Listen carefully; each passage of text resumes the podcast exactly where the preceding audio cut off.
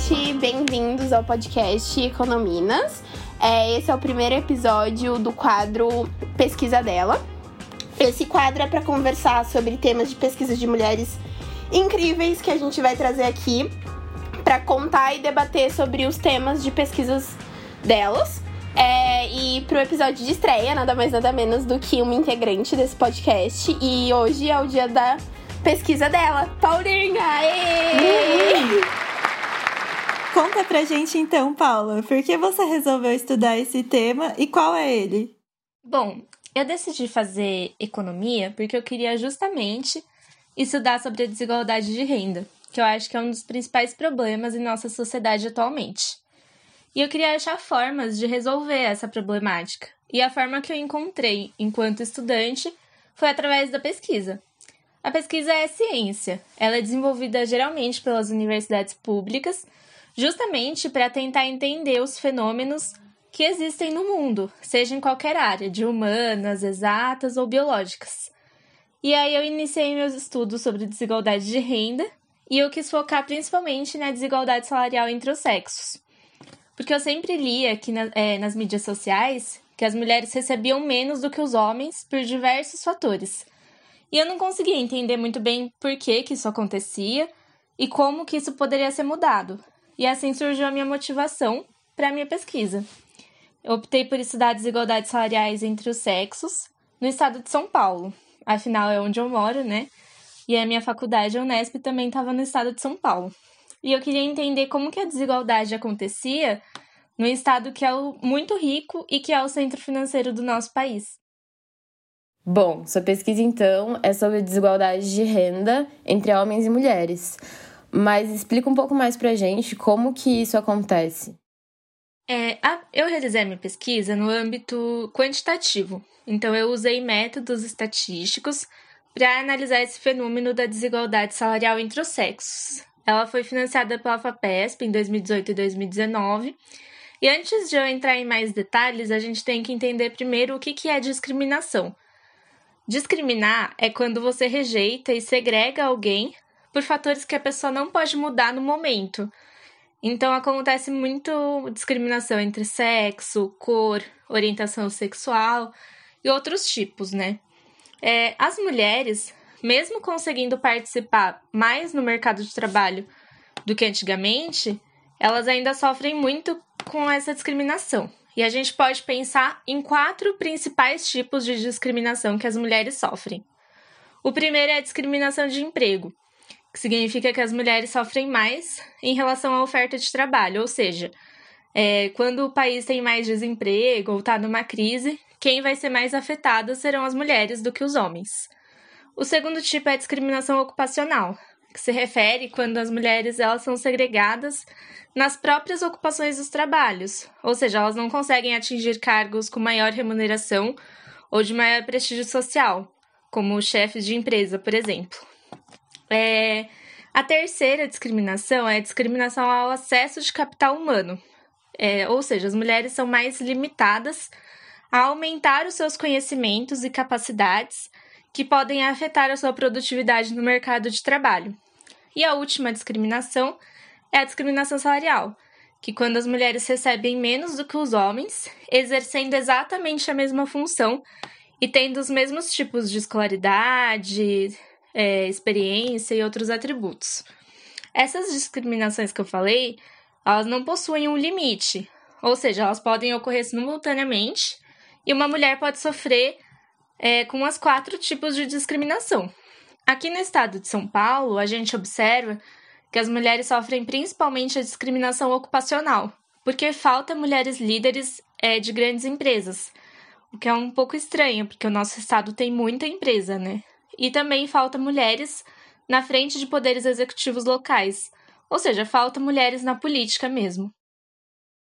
Bom, e você vê uma diferença é, em relação a, a, setores das empresas? Então, empresas, por exemplo, que são do setor de beleza, você vê que ela, as mulheres são menos discriminadas nesse setor por ser um setor já visto como um setor feminino?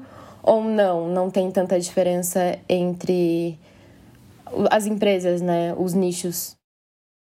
Sim, é, tem algumas ocupações que são ditas como ocupações propriamente femininas. Então, alguns estudiosos falam, né, que essa questão de salão de beleza, é, cuidados, cuidadoras, né, profissionais da educação, são é, empregos geralmente que as mulheres ocupam mais. Então, elas conseguem ter aí uma certa vantagem, mas mesmo assim, nesses empregos, ainda é observada uma grande desigualdade se a gente for pensar, por exemplo, em chefe de cozinha, é um, um emprego muito ocupado por mulheres, né? Até em questões culturais. Mas mesmo assim, os chefes e restaurantes que têm mais prestígio muitas vezes é comandado por homens, por exemplo. Então, mesmo nessas categorias de empregos é, que são ditos como femininos, né, de responsabilidades femininas, ainda as mulheres sofrem uma desigualdade. E Paula, é, você conseguiu encontrar, assim, o que você conseguiu encontrar na sua análise? Quais foram os resultados dessa pesquisa? Bom, eu separei a desigualdade salarial seguindo um critério. Então, eu vi a desigualdade salarial vindo de atributos produtivos e a desigualdade salarial que vinha da discriminação salarial, que eu acabei de explicar. Quando eu falo de atributos produtivos, eu quero dizer daqueles fatores que afetam a produtividade do indivíduo no seu trabalho. É, e a gente sabe que por conta do machismo existente na nossa sociedade, as mulheres demoraram mais para alcançar esses atributos produtivos. É só a gente lembrar que, por exemplo, aqui no Brasil, os homens estudam desde o século XVI e as mulheres passaram a frequentar as escolas e universidades, principalmente no fim do século XIX. Aí a gente já vê uma grande desigualdade. Eu analisei os dados da Pesquisa Nacional para Amostra de Domicílios, a PNAD, que é fornecida pelo IBGE. É uma base de dados bem ampla e bem complexa para analisar sobre renda. E aí eu descobri que aqui no estado de São Paulo, em 2015, as mulheres receberam em média um salário inferior à média da população total do estado, enquanto que os homens receberam uma média acima da população total do estado. Daí a gente já vê uma desigualdade, né? Uma conquista das mulheres que eu observei é que aqui no estado de São Paulo as mulheres já estão à frente dos homens em relação à escolaridade. Então elas estão estudando até mais do que os homens. Porém, em 2015, né, a população feminina recebia praticamente quase 30% a menos do que os homens. É, comparando com os outros anos anteriores a 2015, a desigualdade tinha caído. Só que mesmo assim, 30% a menos do que os homens ainda é um forte indício de desigualdade. E aí, lembra quando eu disse que eu dividi essa desigualdade em atributos produtivos e discriminação salarial?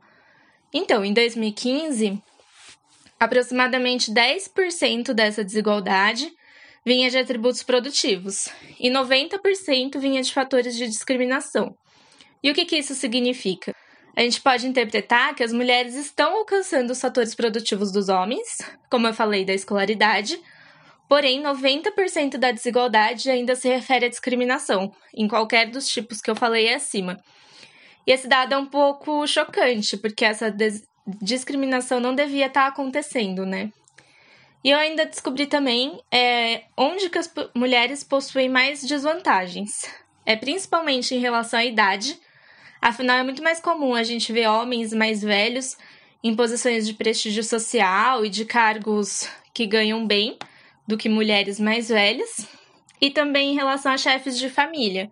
Geralmente, os homens que são chefes de família, eles oferem altos rendimentos. Só que as mulheres que são chefes de famílias Geralmente são mães solteiras, é, que não têm tantas oportunidades, porque possuem muitas responsabilidades domésticas e acabam sendo muito discriminadas. As mulheres também são muito discriminadas no setor industrial, em relação ao setor de administração pública, por exemplo, até porque a administração pública, é, na hora que vai contratar, envolve concursos e outras formas que discriminam menos. E eu também descobri que as mulheres sofrem discriminação em todos os tipos de ocupações, seja trabalho com carteira, sem carteira, trabalhador por conta própria, trabalhador doméstico, empregador. Então, elas, em todos os tipos de ocupação, elas estão sofrendo essa discriminação. Então, tem uma diferença entre essas mulheres, né? Porque falar mulheres no estado de São Paulo parece muito amplo. Você vê um recorte de raça entre essas mulheres para isso agravar ou talvez não agravar essa discriminação? Sim, é... quando a gente pensa na questão da cor, é claro que as mulheres que são negras, ou indígenas, ou pardas, elas vão ser mais discriminadas do que as mulheres que são brancas e amarelas, né? Porém, é, analisando a minha pesquisa, eu descobri que as mulheres que estão nessa posição, né, nessa condição de negras, pardas e indígenas, elas estão mais próximas das mulheres brancas e amarelas do que os homens negros, pardos e indígenas estão dos homens brancos e amarelos que, que isso quer dizer?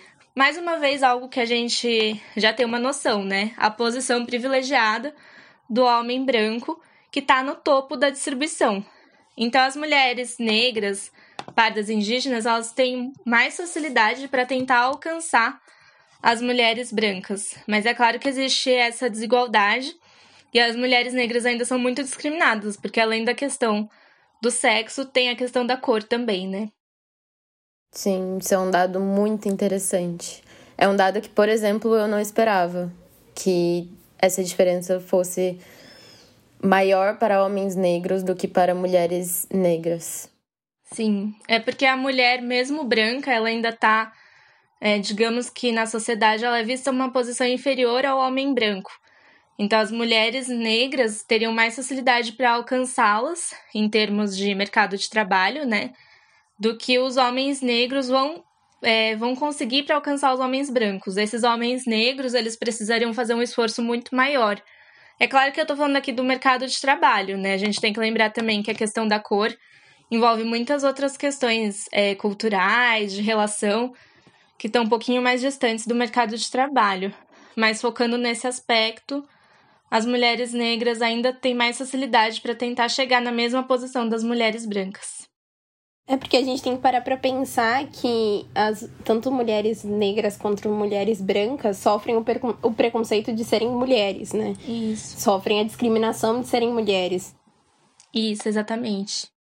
Agora, Paula, fazendo um recorte para o momento atual, você acredita que a pandemia vai afetar as mulheres de uma forma diferente que os homens? Eu acredito que sim, porque a gente tem que lembrar que a pandemia afeta principalmente aqueles trabalhadores informais. E segundo algumas pesquisas, as mulheres são a maioria desses trabalhadores informais, justamente por conta daquela questão da dupla jornada de trabalho. As mulheres elas têm que trabalhar para obter algum rendimento, afinal, as famílias brasileiras atualmente não conseguem viver mais só com o salário de uma pessoa da família. Só que ao mesmo tempo é atribuída às mulheres a responsabilidade de cuidar de tarefas domésticas. Então, os homens muitas vezes não ajudam nem com metade dessas tarefas. E aí as mulheres acabam tendo que se, é, se ocupar em trabalhos que têm uma carga horária reduzida ou trabalhos informais, que são mais flexíveis, né? Que elas podem fazer de uma forma mais livre, digamos assim, só que elas ganham menos e é claro que acaba não tendo muita garantia, né? E é nessa pandemia são principalmente esses trabalhos que são afetados. Outra coisa também. bico. Desculpa, pode falar. Sim. Eu te é... total, mas é o famoso bico. Exatamente. tem que ter uma renda complementar e daí é isso, faz um trabalho aqui, outro ali, para conseguir complementar essa renda, para conseguir colocar comida na mesa, além de arrumar a mesa. É, é exatamente isso. E aí isso pode, ela, as mulheres podem, principalmente agora, acabar ficando sem esse emprego, né? E com a crise que tá por vir, a gente não sabe se isso vai ser recuperado brevemente, digamos assim. Aí uma outra coisa interessante, né, que eu pesquisei é que aqui no estado de São Paulo as mulheres ainda enfrentam muita desigualdade, mas isso é diferente é, para as regiões do país, né? No país todo as mulheres enfrentam essa desigualdade, porém, por exemplo, nos estados mais pobres, né, como estados do Nordeste, do Norte, eu acredito que as mulheres, por exemplo, não estão estudando mais do que os homens. Então, cada região vai ter alguma especificidade também, e acho que essa pandemia vai afetar de alguma forma diferente. E aí, uma outra coisa que a gente precisa lembrar é a questão da violência doméstica e assédios no ambiente de trabalho. Então, os homens eles também podem sofrer com violência doméstica, porém a gente sabe que no caso das mulheres, a violência doméstica envolve morte muitas vezes, né? Não é só uma agressão ou algo assim. Elas podem morrer. Então é um pouco mais sério do que os homens podem sofrer, digamos assim. E isso atrapalha muito as mulheres. Porque, por exemplo, muitos maridos proíbem as suas esposas de trabalhar em alguns tipos de trabalho, como por exemplo em academias, coisas que eles consideram que a mulher está aparecendo ou alguma coisa do tipo. E em relação ao assédio, ao assédio no ambiente de trabalho, também é muito problemático, porque a mulher não vai querer ficar em um ambiente que ela foi assediada, né? Ninguém vai querer trabalhar com o seu assediador. E assim, muitas vezes as mulheres não conseguem ser justiçadas, né? E acabam por sair dos seus empregos.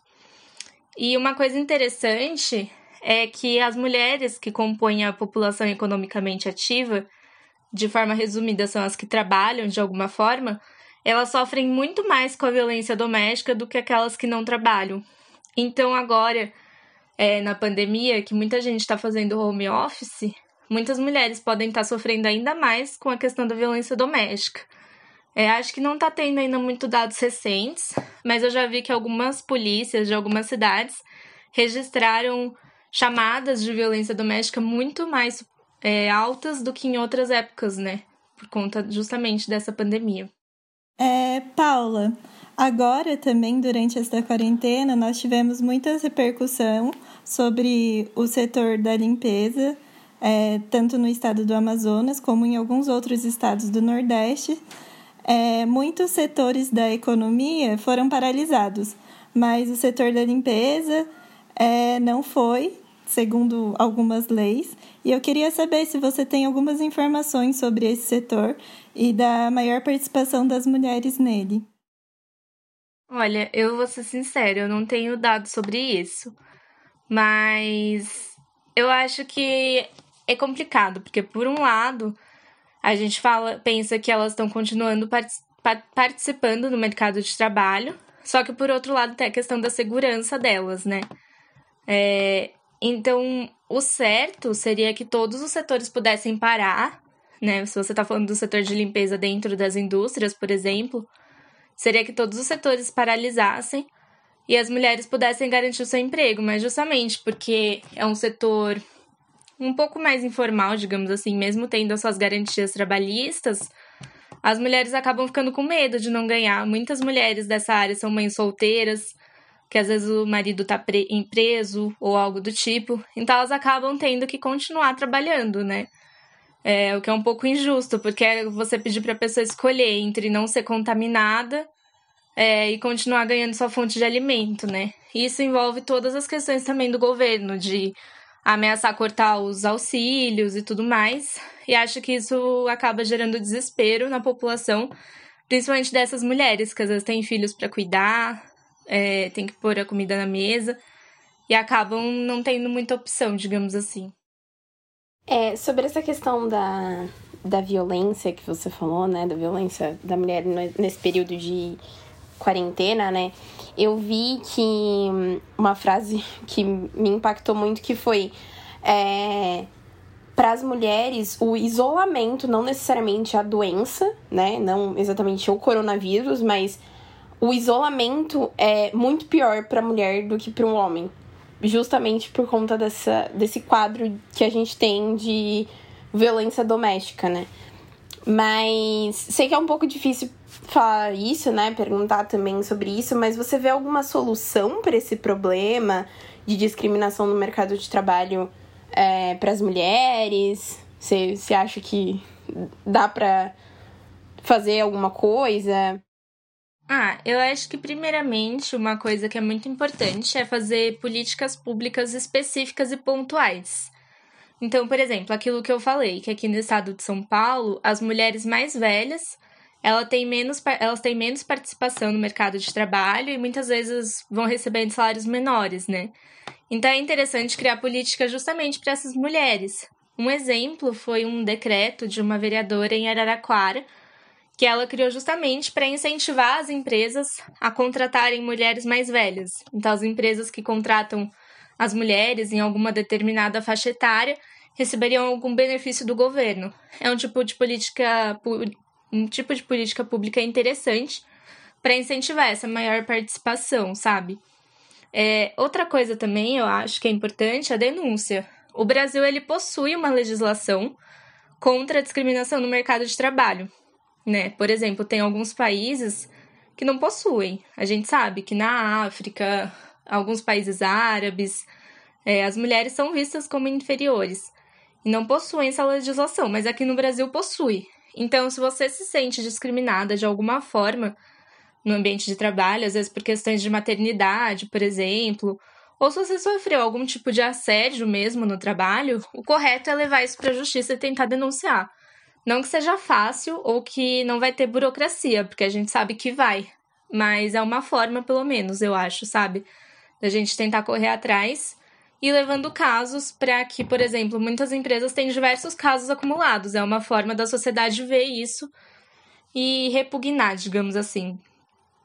E eu acho que uma outra forma de resolver todos esses problemas é mudar a mentalidade e a cultura do nosso país, né? Assim, não que seja fácil também, mas eu acho que o machismo ele prejudica tanto as mulheres quanto os homens também em outras questões, se a gente for pensar. Então, se a gente não destruir isso, a gente nunca vai conseguir mudar de fato o nosso país. Eu acho que até a questão do crescimento econômico, né? Se a gente for ver aqueles países que são bastante desenvolvidos, como Suécia, Suíça, Noruega, as mulheres participam igualmente do mercado de trabalho e com salários muito parecidos e próximos dos homens. Então, gente, o nosso país só vai conseguir crescer e ser bem desenvolvido quando, além de resolver outros problemas estruturais, incorporar a população feminina na força de trabalho.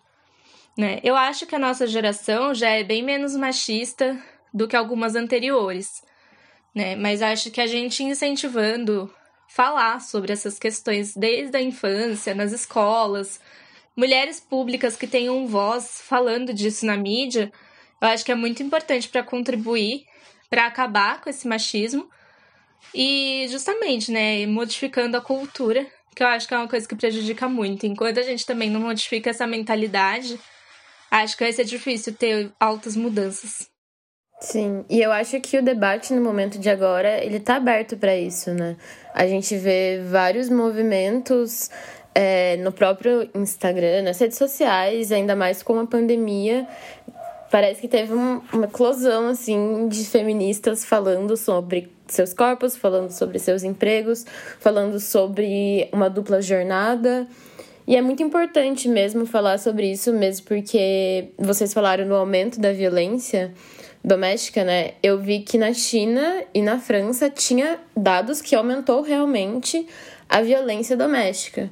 Então, assim, é, não é só aqui, é cultural, assim, talvez mundialmente, mas é o momento da gente falar e, e expor esses problemas sociais, né? Que por muito tempo eles sempre acabam sendo cobertos, né? Então, também retomando o que você falou da, da questão de políticas públicas, a gente teve uma reforma trabalhista há um ano, dois anos, que possibilitou que todas essas mulheres que eram da, do setor da limpeza fossem terceirizadas e perdessem inúmeros direitos.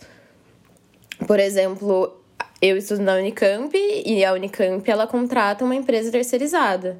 Eu fui lá, assim, dois dias na pandemia, as pessoas estavam lá limpando a Unicamp. Nenhum aluno estava lá, nenhum professor estava lá, mas tinham mulheres trabalhando lá, limpando a Unicamp. E os ônibus que também estavam passando na faculdade eram para é, transportar esses trabalhadores terceirizados, né? Que estão se colocando em risco e, ao mesmo tempo, têm pouquíssimos direitos assegurados, né? Exatamente. Essa terceirização prejudicou muito essa questão dos direitos, né? E eu acho que é bem isso que você falou, e como eu tinha dito, tipo, as mulheres acabam não tendo opção.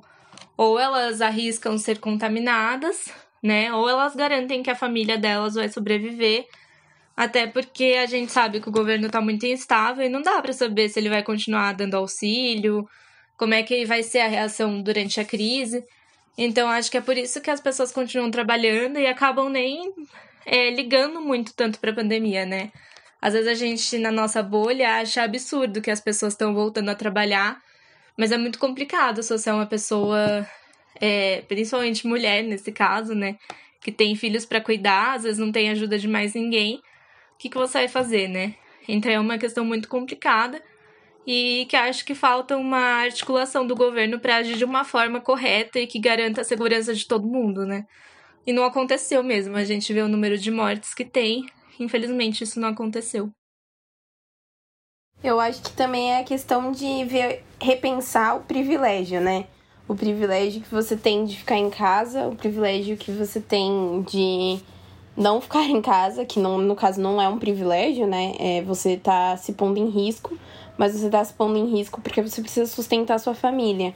Então, é, saber que se você tá em casa e pode ficar em casa e deve ficar em casa é, é um privilégio, né? A gente tem que sempre pensar que é um privilégio você tá de home office, por exemplo, né?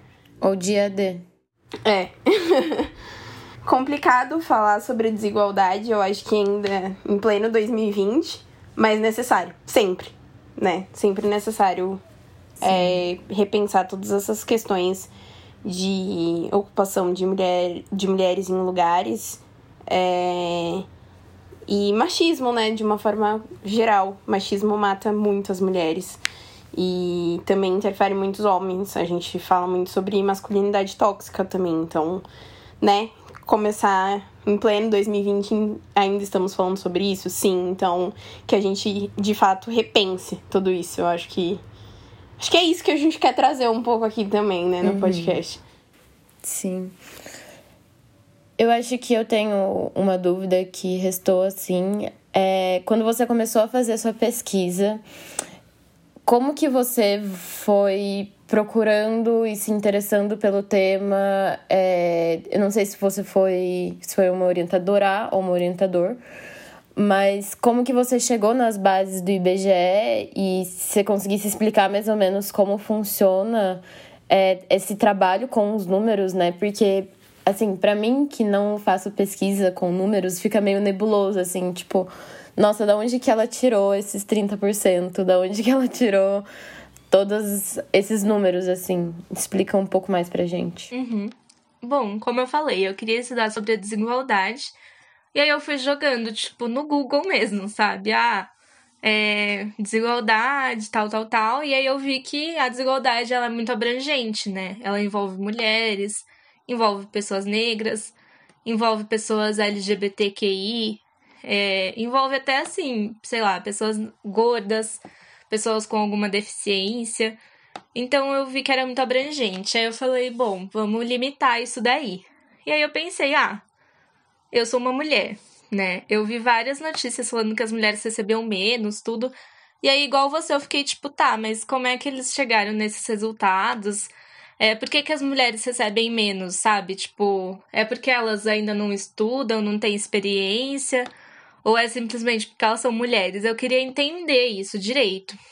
E aí eu comecei a pesquisar daí textos acadêmicos mesmo, que falavam mais especificamente sobre isso. E eu sempre gostei da área de estatística, né? Então eu falei, bom, vou juntar aqui um, um tema social com a questão estatística, que eu gosto bastante. E aí eu fui atrás de um professor, porque lá na Unesp, em exatas, não tem muitas mulheres professoras, pelo menos no departamento de economia.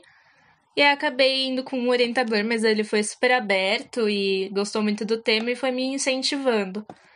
E aí eu comecei a ver sobre os dados, né? Onde que tem dados sobre isso, tudo mais. E aí o IBGE é o, o, o principal site, digamos assim, né, que fornece vários dados sobre a nossa sociedade, né? Não só de renda, mas inúmeras bases de dados. E aí eu descobri a PNAD, que eu falei, que é a Pesquisa Nacional por Amostra de Domicílio, que realmente é uma pesquisa que é feita em cada domicílio.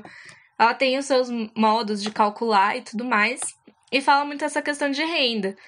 Então é uma pesquisa bem ampla, inclui diversos dados, até questão assim, se a sua casa tem celular ou não tem, sabe? Então é uma pesquisa bem complexa mesmo. E aí eu fui utilizar um método estatístico que eu acabei não colocando aqui, porque acho que ficava muito economês, digamos assim. É, mas é uma decomposição estatística que separa a desigualdade salarial nesses dois critérios que eu falei, em atributos produtivos e discriminação, para ver o que está vindo de atributos que afetam a produtividade das mulheres e o que, que vem é, só da discriminação, sabe? Porque eu acho importante a gente distinguir isso para poder falar, tipo, ah, as mulheres recebem menos que os homens por conta disso, por conta daquilo. Então eu achei esse método bem legal para poder fazer essa separação, né? É, quando eu falei que as mulheres recebem 30% a menos, é só em relação a essa desigualdade mesmo. Eu não estava especificando se era de discriminação ou de atributos produtivos. E aí, quando eu falei, né, que em 2015, 10% da desigualdade vinha de atributos produtivos e 90% vinha da discriminação.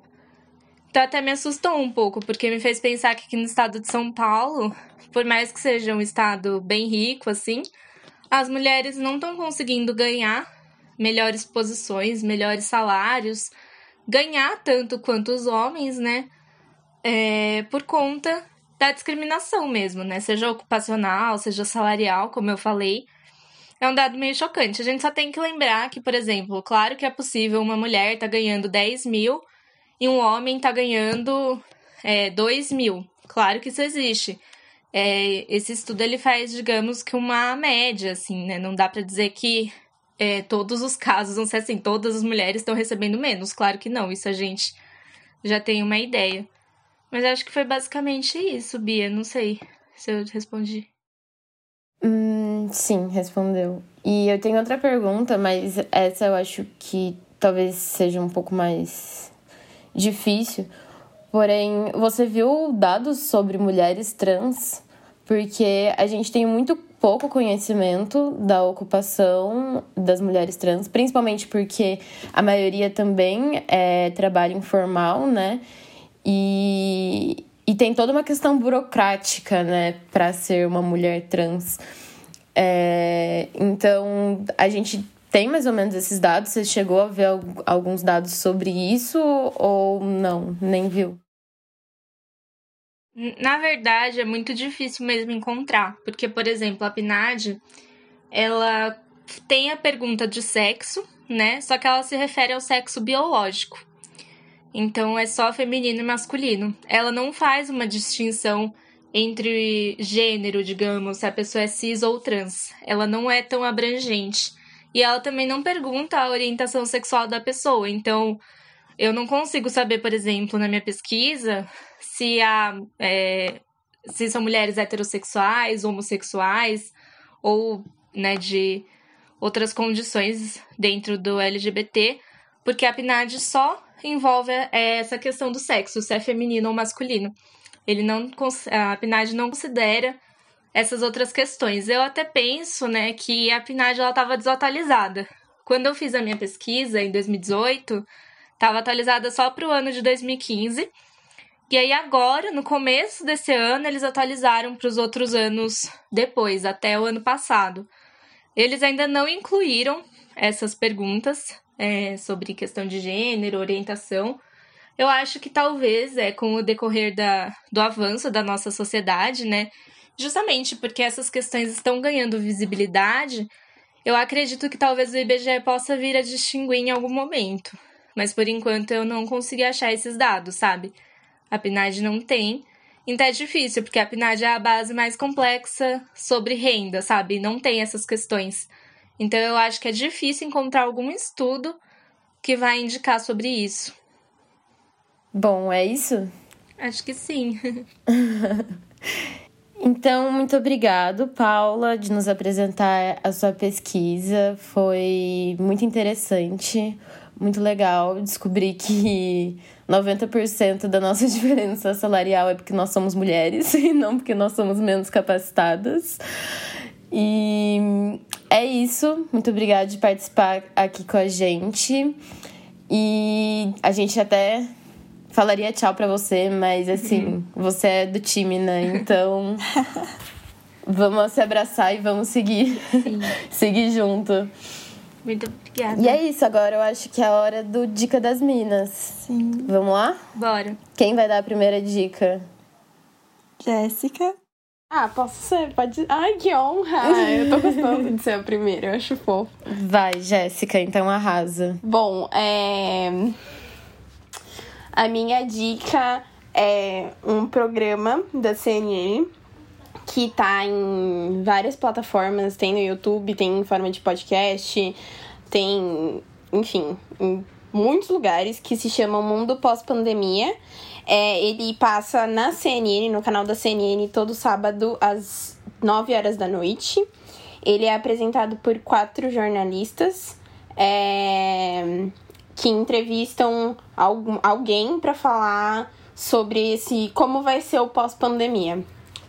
Eu adoro e recomendo, sério, muito bom. Legal, eu tenho uma dica também, gente. É, pensando um pouco no tema, né, que eu falei hoje e tudo mais, a minha recomendação é uma minissérie da Netflix que chama Inacreditável. É uma série que envolve suspense, drama e fala sobre a questão polêmica de denunciar estupro, a questão da falsa acusação, de denunciar e eu acho muito interessante, porque dá para ver de perto quanto que a violação do corpo feminino, né, da, do estupro, ele não é uma prioridade da polícia e o quanto que as mulheres sofrem quando elas põem a sua voz para cima, sabe? Quando elas decidem falar. Então eu acho muito importante, ela não é longa, é uma minissérie, tem na Netflix, é muito legal. Bom, é, a minha dica dessa semana também é relacionada um pouco ao momento que a gente está vivendo da pandemia e vai ser um pouco viesado eu falar sobre isso porque ainda estou muito tocada, mas é por conta de. É, a minha dica é um podcast que o Mamilo soltou ontem, cujo título é Saudade. E ele fala muito sobre a, a nostalgia e a saudade em, em, todos os seus sentidos, né? Mas principalmente na saudade que estamos todos sentindo nesse momento, que é a saudade da convivência, saudade de quem a gente ama, do, do contato com as pessoas. E é isso, é um, é um podcast um pouco triste, você pode chorar, mas muito gostoso também de ouvir. Bom, a minha dica para finalizar o podcast é um livro que chama Café. É, é escrito pela dona Jacira, que é a mãe do Emicida e do Fiote. E é muito bom esse livro, porque assim, eu sou fãzaça de Emicida. Daí eu entrei no Laboratório Fantasma, que é a lojinha dele, e falei, vou comprar uns livros. Daí eu comprei uns livros e eu comprei esse, e eu tava meio despretensiosa, assim. Mas depois eu fui conhecendo um pouco mais sobre a Dona Jacira, porque na verdade o livro é ela contando a história dela, né? Só que tem muitas referências, assim, tem muitas referências afrodescendentes, tem muitas referências do começo das favelas em São Paulo, é, de como esse rural mais urbano se misturava. E é muito incrível, assim, é, conta toda a trajetória dela, desde criança, as lembranças que ela tem dos pais, é, da, da comunidade, e depois quando ela vai crescendo, quando ela vai tendo os filhos. E é, é muito gostoso de ler, porque não é uma linguagem difícil e é bem poético, assim. Pelo menos me tocou de uma maneira bem poética. Então acho que essa é a minha dica. Esse foi mais um episódio do podcast Econominas. Se vocês quiserem entrar em contato com a gente, é só mandar um e-mail para econominaspodcast.gmail.com ou encontrar a gente no Instagram, no arroba econominaspodcast. Um beijo e até o próximo episódio.